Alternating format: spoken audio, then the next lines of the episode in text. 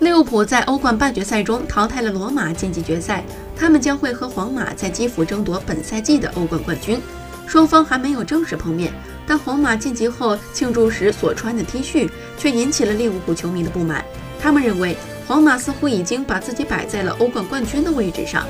甚至有不少球迷将皇马的这一行为跟当年的伊斯坦布尔奇迹联系在了一起。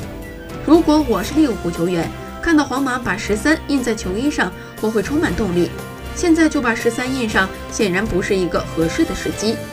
皇马球员身穿印有数字十三的球衣，就像当时在伊斯坦布尔加图索退场时伸手触摸欧冠奖杯一样，他们已经认为自己铁定拿到欧冠冠军了。